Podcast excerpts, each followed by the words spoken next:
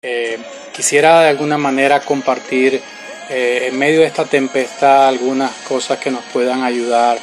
Eh, creo que siempre la Biblia nos ha enseñado que podemos estar frente a la realidad de la adversidad, que llegue en cualquier momento como Jesús en la tempestad del mar de Galilea, que se levante en cualquier momento, estás allí de momento, comienza a levantarse un, un gran viento, una gran tempestad pero el Salmo dice que Él te coronará con el bien y la misericordia. Salmo 105. La presencia de Jesús siempre está en esa realidad que podamos enfrentar. Siempre está allí para con su presencia estar con nosotros. Dice Mateo 28, mm, 20, eh, yo estaré con ustedes todos los días hasta el fin del mundo. La seguridad no es la ausencia de problemas, la seguridad no es ausencia de adversidad o tempestad, la seguridad es la presencia de Jesús con nosotros cada día. Así que eh, cuando uno está en medio de, esta realidad, recordamos que también Jesús está con nosotros. Allí estaba Él eh, en un lugar de la barca y los discípulos lo llamaron, lo reclamaron para poder estar con Él compartiendo. ¿Y qué hacer en medio de la tempestad? Confiar en Jesús. ¿Qué hacer en medio de la tempestad? Poner las cargas en Jesús.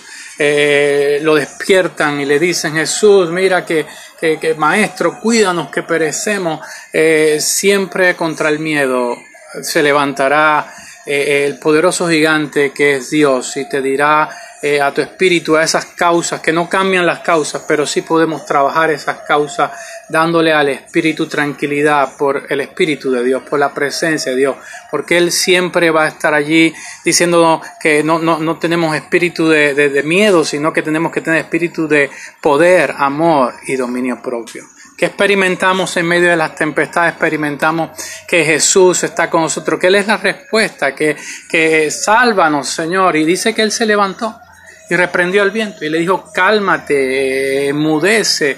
Y las causas tal vez, como vuelvo a decir, no cambian, pero eh, eh, eh, Dios frente a las causas nos da una palabra de seguridad. No somos víctimas, somos vencedores en Cristo Jesús. Y quiero en esta mañana dejarte tal vez una oración final para que podamos juntos compartir. Porque yo creo que el tener miedo es el actual enemigo, pero Dios impedirá que lo que el mundo, el enemigo, el virus, lo que sea, venga contra nosotros, nos toquen. Él ha prometido desde antes de crear el mundo, Él ha de destruir fortaleza en el nombre de su ven paz. Amén y amén. Que Dios te bendiga.